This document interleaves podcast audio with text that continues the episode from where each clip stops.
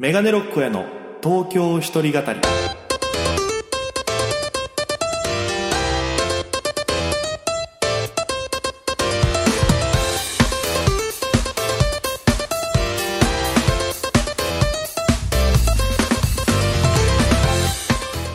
さあ、今週も始まりました。メガネロックへの東京一人語り、パーソナリティのピン芸人メガネロックへでございます。よろしくお願いいたします。この番組はですね、大都会東京へ口先一つで乗り込んだ沖縄芸人の一人語り、コロナ、不況、揺れ動く時代、それがどうした？メガネロック大家が聞かせる本音の東京お笑い物語が始まります。ということで、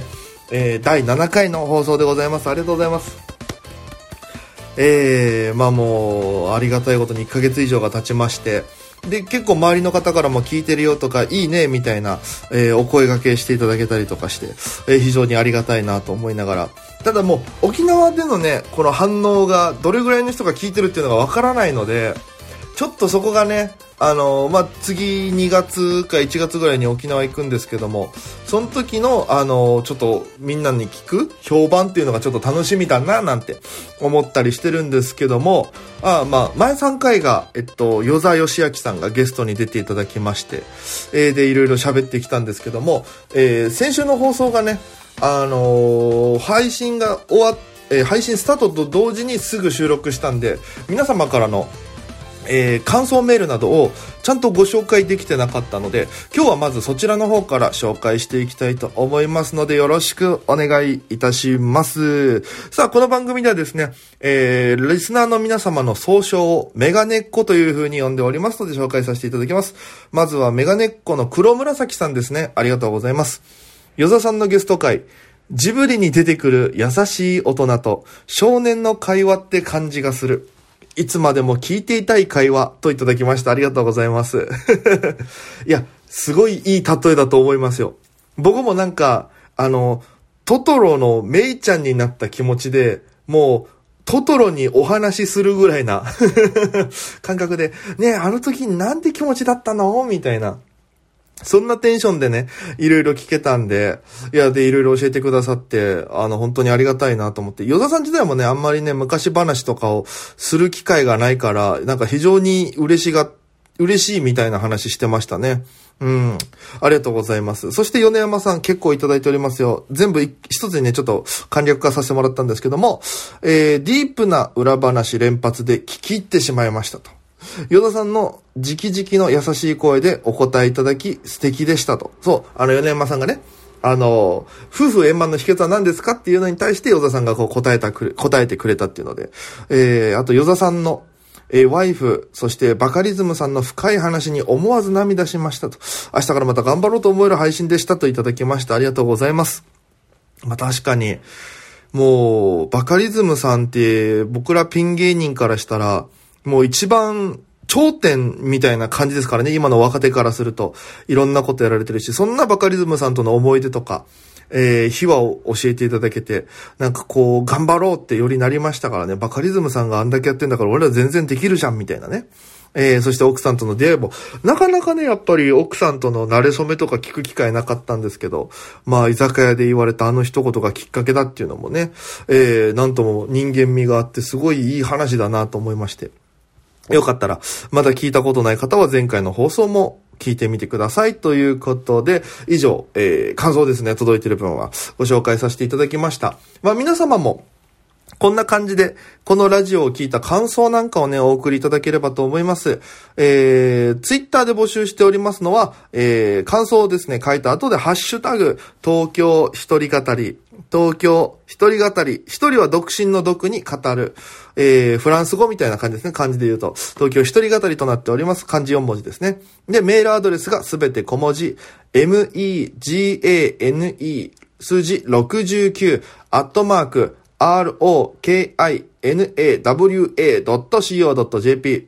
megane69 アットマーク rokinawa.co.jp メガネロックアット r 沖縄 .co.jp となっておりますのでよろしくお願いをいたします。ということで、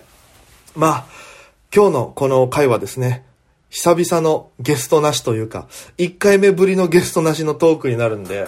まあ何喋ろうかななんて思ってたんですけど、まあ僕、そのずっとピン芸人でやってるんですけども、まあこの時期になると、まあピン芸人が一番こうスイッチ入る時期と言いますか。これ何かって言いますと、あの、R1 グランプリという、ピン芸人の日本一を決める大会があるんですね。まあその M1 とか、キングオブコントと同じように、まあ、三大大会みたいな形の位置づけでややってる大会でね、去年はあの、お見送り芸人新一さんが優勝されまして、で、まあ今年もやりますという記者会見の発表が出て、まあ2023ですね、R1。で、今年もまあ出るわけなんですけども、僕がいかんせん R1 でいい成績を全然残せてなくてですね、まあ、東京に来てから1回戦でずっと落ちてますし、えー、FEC にいる時に2回ぐらい2回戦に行けたのかな？うん。でもその時もね、やっぱ未だに覚えてるんですけど、沖縄で最初やるやりますってなった時にはもうほぼ全部の沖縄芸人が出たんですよ。で、あの、当時の沖縄吉本花月国際通りにあった花月で予選やって、で、結構な組数合格してたんじゃないかな。で、2回戦大阪に受けに行って、忘れもしないヘップホールってところがあってね。で、僕とミッチーさんと前田夏樹さんって人とバンスさんっていうこの4名で R1 の2回戦を受けに行ったんですよ。で、まあ、こう、たくさんいっぱいね、人がいるわけですよ。やっぱ会場もお客さんもそうだし、後ろもそうだしっていう。で、お客さんは、なんか、今思えばですけど、やっぱり全然笑ってくれなかったんですよね。まあその、特にその予選っていうのは東京に来たらわかるんですけど、あんだけ100組以上の芸人が1日に出るわけですよ。で、それはお笑い好きな人が見に来てるし、知ってる人は見るけど、知らない人は見ないみたいな感じのがあるんですね。こう、ライブというか予選っていうのは。で、僕がその日出てた日で受けてたのっていうと、それこそユリアン・レトリーバーさんとか。だと僕の後の出番がインディアンスの田淵さんだったんですよ。で、田淵さんがずっと袖で、あ、よろしくお願いします、みたいな、いつものあの感じでいらっしゃって。もう、それでも5、え何年前だろうもう、2016年とかじゃない、16年じゃないか。でも結構前ですよ。で、まあ、沖縄の1回戦で受かったネタをやったんですけども、I love 清美って書かれたお母さん大好きネタっていうのをやったら、えー、最初から最後までゼロ笑いで終わりまして、明らかに途中心のき、お、あの、その心の折れる音が聞こえて、パキンって で、やっぱりそこで沖縄とやっぱり東京とか大阪、まあ大阪か、大阪違うんだなと思って、で帰って。で、翌年は多分ね、1回戦で落ちちゃったんですよ。で、よくよく、もう2年後か、にまた沖縄予選出た時に、それこそトマリンだったんですけど、僕出たら、他事務所で多分唯一合格してたのが僕だったのかな、その時。他全部吉本で、あとサンミュージックの人が1人いて、たまにあるんですよ、その、東京とかだと倍率が高いからっていうので、そういう、あえて地方予選を受けに来る東京の芸人さんとかもいるんですよ。まあ、よくやるのは、キングオブコントの予選を名古屋に受けに行く人がいるとかね。まあ、スケジュールの日程もあるんでしょうけど、やっぱ地方の方が受かりやすいっていうのがあるんでね。で、それで来た人が一組合格してて僕だったんですよ。で、僕はその時、えー、2回戦合格が決まって、ああ、1回戦合格決まって2回戦受けると。で、浅草のゴロゴロ会館ってところに行くわけなんですけど、まあ、その時コントやりましてね。あの、こう、クラスの陰キャが EXILE のオーディションを受けるっていうネタだったんですけど、で、実際この東京行って予選受けた時に、もうすごいんですよ。なんか雰囲気が、楽屋がまずいろんな人と一緒だし、当時は芸歴の縛りもなかったんで、僕が受けた2回戦は、その時で言うともう、えー、RG さんとかも楽屋にいて、すごいなってなってて。で、それ、ゴロゴロ会館が特殊なところで、なんか楽屋があって、なんかその従業員通路みたいなところから 2, 2階ぐらい上に上がると、えー、ステージがあって、で、そのステージ袖の、この、通路みたいな階段でみんな待たされるんですけど、やっぱ緊張するじゃないですか。2回戦。いや、どうなんだろう、反応あんのかなと思って。で、僕が頭、コント、エグザイルのオーディションって言って、ネタやる感じだったんですけど、だんだん出番が近づくにつれて、コント何々って言ってる人がまずいないっていう状況に、あ、やば、これでいいのかなみたいな。で、最初のボケが僕、マイナンバーを適当に言って、あ、すいません、エントリーナンバーじゃなくてマイナンバー言っちゃいましたっていうボケだったんだけど、それも、あれ大丈夫かな伝わるかなとか思いながら、で、うわ、どうしようどうしようと思って、なんか、周り見て落ち着こうと思ったら、あの、目の前にいたのが、えー、60代ぐらいのおばちゃんだったんですけど、ラッパーの格好をしてて、ヨーヨーヨーって一人で練習してる。で、僕の後ろはボーリングのピンの被り物をしたひょうきんな方がいて、で、その一個前は、えー、他の人にめちゃくちゃ変な絡み方をする滑舌の悪い芸人さんがいたんですよ。もう、その並びからして、ちょっと地獄みたいな空気になってて。その中に、まあ、短パンにシャツインして、ウルトラマンに出てくる怪獣のダダのシャツを着た僕がいるわけですよ。まあ、それはそれでじゃないですか。で、まあ自分の番がだんだん近づいてきて、だんだんこう皆さんが受けてるっていうのが分かって、あすごい、一応やりやすそうな空気だなと思いながら、パってその右手のね、あの、ぶ、左行ったら舞台袖、右行ったらちょっとその溜まり場みたいなところがあるんですけど、その溜まり場みたいなところで、えー、天竺ネズミの川原さんとか、それこそもう、今でいうすごい方々がいっぱい袖からなんだろう、真剣な場所ですから、こう、ぐっとこう、目に力が入った眼差しで見てるわけですよ。で、そういう経験も僕はないから、それにすらビビるっていう状況でして、うわ、やば、これ、どうなんだろうと思って出てったら、案の定ちょっとネタ飛ばしかけまして。でも、まあ、なんとか、あのー、やり終えて、でももう絶対落ちただろうなっていうのは分かってて。で、それ終わりで、あの、ロビーにいましたら、あの、作家さんに話しかけられて、君、大家くんって言うんだって言われて、で、あ、そうです、つったら、いや、僕もね、大家って言って、沖縄の出身なんだよって言われて、で、そうなんですか、え、地元どこですか？って言ったら、米須でって言われて、で、糸満の米須、僕もですよってなって、いろいろ聞いてったら、東京で全く今まで存在知らなかった親戚の人と会ったんですよ。すごないですか？しかもそれが作家さんっていう。で、そっから連絡先交換して、で、当時僕、その、東京行こうかなって迷ってる時期だったんで、あ、もうこれは完全に東京に行くっていう、なんか、自分の中でこう、巡り合わせみたいなのが、あ、あると思ってるんで、間違いなくそれだと思って、そのまま、え、その後に、えー、もうちょっと東京行きを決意するっていう、だから、R1 の東京行った時に、自分の中のいろいろ気持ちが固まっていくっていう流れもあったりして、すごく僕は思い入れが強い大会ではあるんですけど、まあそんな R1 が僕が東京に来た時は、えー、予選初めて出た時なんですけど、まあ東京出てきたばっかり、ライブもそんな出てない。でもお母さん大好きネタはめちゃくちゃハマってる。じゃあお母さん大好きネタをかけようっていうことで東京出てきて1年目ですよね。お母さん大好きネタ、予選でやろうかなと思ってたんですけども、ここで僕のその優柔不断な性格があって、で、直前の R1 で仕上げようと思ってやってたら最中に、えー、どんずべりしまして、やろうと思ってたネタが直前で。で、僕の悪い癖で、うわ、どっちやろうと思って。一回だけ別のライブでやった、まあ、その見た目が韓国人に似てるっていうのの漫談があったんですよ。それとお母さんどっちやろうか、直前まで迷いに迷って、舞台袖に両方の衣装を持ってって、出番が来るまでの間、両方の服を交互に着たり脱いだりとかして、どっちやろう、どっちやろうってめちゃくちゃ迷ってたんですよ。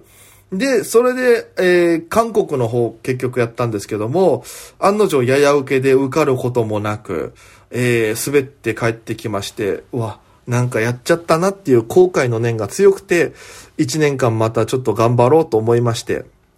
で、やったんですよ。で、その流れで言うと、その次の年か、その1年もう後悔して続けてる年に、どうやら芸歴が10年縛りになるっていう噂が回ってきたんですよ。で、その今までは芸歴制限なかったんですけど、その噂がもう芸歴制限かかるみたいなのは、僕東京に来てから初めて知ってそんな噂あるんだみたいな。でもなんか前々からちょくちょく言われてたらしくて、でもどうなるかね、いつもこういう噂が回るのが R1 だからね、みたいな噂、あの、言われ方をしてて先輩から。で、若ずやっぱそうなんですねって言ってたら本当に芸歴縛りがかかって、で、それによって、あの、調整してたベテラン勢がなんだよ、みたいな感じになってて。で、でも僕らからしたら、もう強い人たちが出なくなるっていうのは、もうチャンスでしかないから、えまたお母さんを1年かけて仕上げてって、で、それこそ与座義明さんとかにもアドバイスもらいながら、あのー一緒にやってたんです、ネタ作り。で、これいいのできたぞっていうのになりまして。で、本番、向かったわけですね。それが、えっと、渋谷のシダックスカルチャーホールってところがありまして。舞台が、あの、半円状になってるんです。あの、センスとか内輪みたいな、あの、扇みたいな、あれぐらいの半円状の感じのステージになってまして。で、まあ、順番呼ばれて、こう、後ろにまた一列に並んでいくんですけど、まさかまさかの、僕の前にレンちゃんがマッチョだったんですよ。で、一人目のマッチョが出ていくんです、ネタで。で、バーってこうやって、あんまりまあ受けてなかったんですけども、二人目のマッチョが出てった瞬間に、今日一のお笑いがドカンって起こりまして、で、それにマッチョが、あの、テンション上がって、二人目のマッチョが、えーちょっとこう、客いじりしたらまたドカンって受けて、で、そっからネタに入るんですけど、客いじりをしたせいで、制限時間2分なんで、1回戦が。2分、えー15秒になったらボカンって警告音になって終わるんですよ。で、ちょっと客いじりをしすぎたせいで、あのー本ネタの時間をオーバーして、落ちて前でボカンってなって、で、客席もダーンって受けて、いい流れだったんですよ。で、こういうのって賞レースの定席で言ったら、どうもってお母さんネタだったから、どうもって出てって、マッチョじゃなくてごめんなさいとかって言えば、ボカンって受ける想像できてたんですよ。ね。で、これ絶対いけるぞと思ったら、まあ、これ僕の運のないところなんですけども、まあ、当時コロナも流行ってる時期だったんで、まだまだね、あの、換気休憩っていうのが入りまして、これがエグくてですね、10分ぐらい間休憩が入るんですね。だから直前までめちゃくちゃ温まってた空気が、僕が出ていくまでに全部切り替わってまして、で、もう、その、次のブロックスタートってなって僕一発目でネタやるわけですよ。全然受けないわけですよ。で、ショートコントとかやって、こう決めポーズをね、こう、よしきはママが好きっていうポーズがあって、で、それこう、決めてお客さんをずっと見渡して笑い待ちをするみたいな時間があるんですけど、もうその時にもう滑りすぎて、若干その幽体離脱みたいな感じでね、もうゾーンに入っちゃって、俯瞰で滑ってる自分が、を見てるんですよ、この、その会場の天井ぐらいから、俯瞰で、めちゃくちゃ Google マップみたいに滑ってる瞬間を360度全方向からもう見えてて、気持ち悪いぐらいに気持ちよくできたんですよ。滑りすぎてるからこそ。でもまあ周りの先輩たちには、いや、一回戦なんて、東京はその、受けても、受けなくても、受かる人は受かるから、これはもう作家さん次第だからっていうので、まあ淡い期待を抱いてたんですけど、その時に忘れもしないですけど、バイソンの井上さんから、その予選の夜に電話がかかってきて、おや、見たか？つって、あ、見てないですつったら、あ、マジか。見てみ結果って言われて、俺その瞬間に落ちたの分かって。で、このバイソンさんっていうのは、まあ、えー、元 FEC の OB でございまして、東京で活動してる先輩なんですけど、ですごく最初来た時お世話になってて、バイソンの井上さんからその電話が来て、結果見たら落ちてて、で、うわ、マジかと。まあそうだよな、みたいな。で、1時間ぐらい同行し、どうするこの1年間みたいなお話をしてって、で、そっからまた昨年、あ、昨年と今年の R1 に向けては、まあ、その中ぐら、えー7月、8月ぐらいからコントに取り組み始めて、で、えーどうにかいいネタが年末ぐらいにできて、これをじゃあやろうってなって、で、2分も調整かけて微調整してて、それがあの、YouTube にも上げてるネタなんですけども、ナンパというネタがありまして、まあ、設定から言うと、えー、ある男が、き、き、肝オタみたいな男が、えー、縁結びの神社でナンパするっていうネタなんですよ、単純に。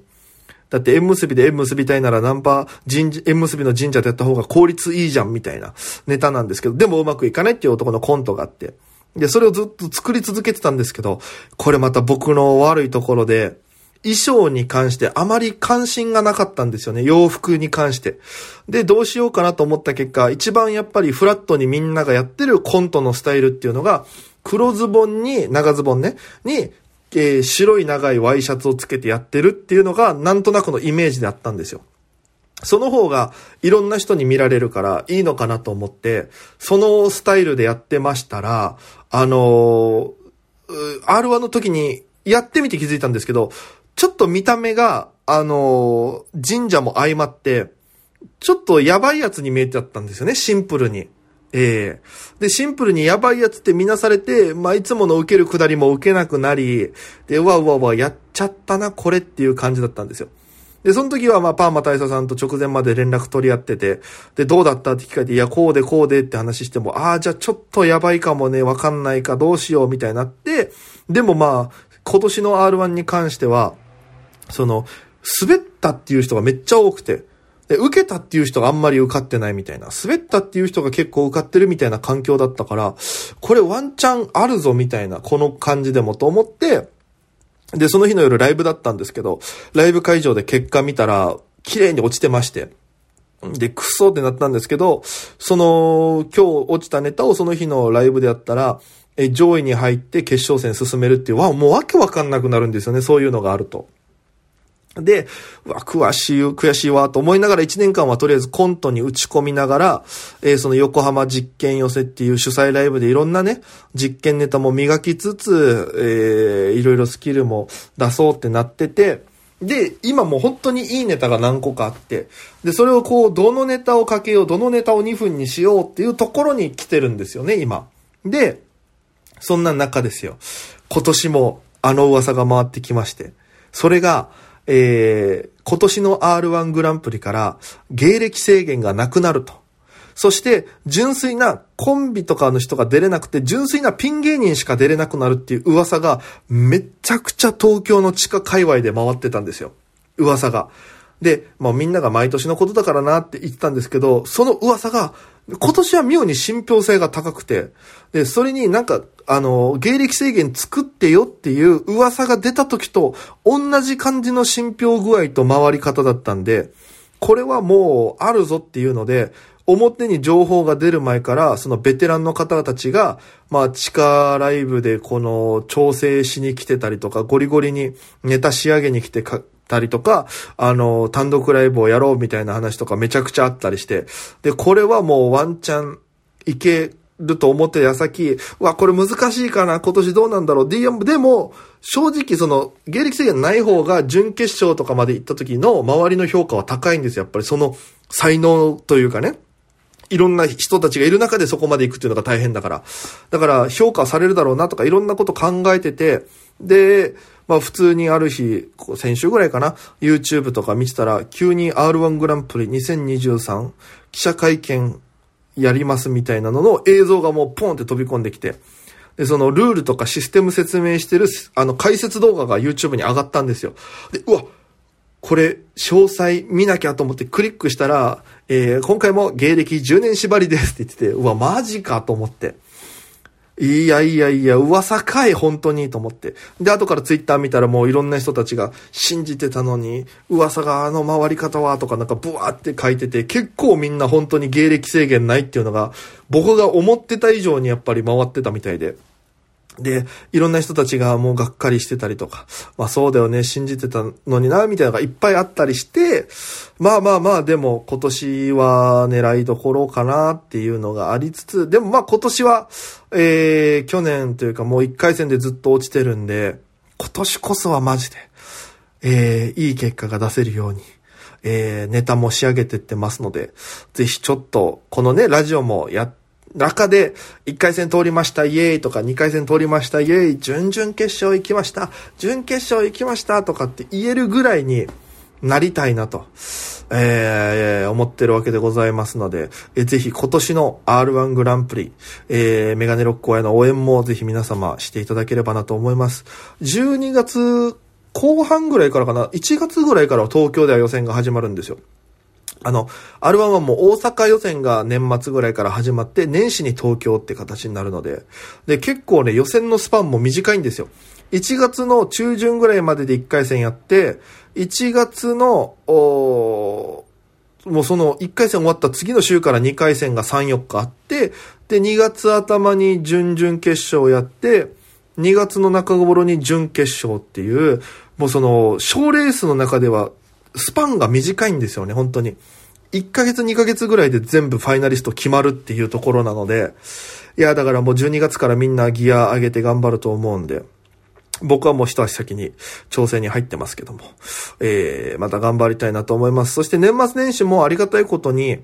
えっ、ー、と、ライブお誘いいただいたりとか、あと、いい感じの、まあ、年末年始、まあ、司会のお仕事だったりとか、生まれ始めてるので、えー、非常にいい年のね、えー、始めになりそうだなと思ってますので、またいろいろ、えー、告知できることを解禁できることが増えましたら、改めてこちらのラジオでも報告させていただきますので、えー、ぜひ、その際は、え、チェックして見に来ていただければな、なんて思いますので、ぜひぜひよろしくお願いいたします。ということで、えー、今週も、えー、お聴きくださりありがとうございました。いや、なんか久々の一人語りもいいですね。なんかこう、思い返しながら、あ、あんなことあったな、こんなことあったなってこう、喋ってるうちに、やっぱりね、気持ちがどんどん高ぶってきて、ね、エンジンがついてくる感じがしましたので、えー、本当に頑張りたいなと思います。まあ今収録してるのが月曜日なんですけども、この後夜にですね、えー、鳥取に今いる落語家になった同期の桂小文吾という男とですね、えー、二人同窓会っていう、まあネタ会、ライブ、ライブをやるんですけども、そっちで、今から僕落語をしてくるので、えー、太陽の絵という古文語の持ちネタを披露して、えー、僕のコントを古文語がやるっていうネタ交換の企画がありましてね。えそこでちょっと落語の練習もしながらだったりしてたんで、えー、いいおしゃべりのウォーミングアップになったなと。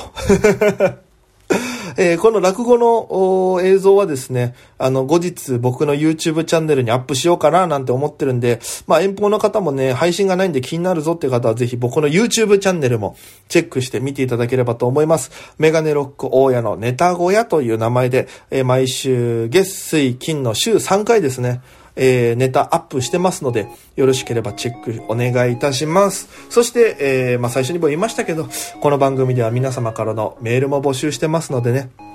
ぜひ、えー、応募してくださると嬉しいです。えー、メガネ69アットマーク r 沖縄 .co.jp もしくはハッシュタグ、えー、東京一人語り、東京、えー、一人は独身の毒に語るで一人語りでございます。えー、ぜひぜひ皆様、えー、よろしくお願いします。おそらく、えー、来週は、えー、その桂古文豪をゲストに迎えたトークをお届けすると思いますので、ぜひぜひそちらも楽しみに聞いていただければと思います。最後のね、エンディング長くなってしまいましたが、えー、聞いてくださった皆様本当にありがとうございました。ぜひこの番組のえー、まあ、ダウンロードであったりね、なんか星の評価ボタンがあったらポチッとしていただけると非常にありがたいんでございますのでよろしくお願いいたします。ということで、えー、ご清聴ありがとうございました。それでは皆様、また今夜、バイバイ。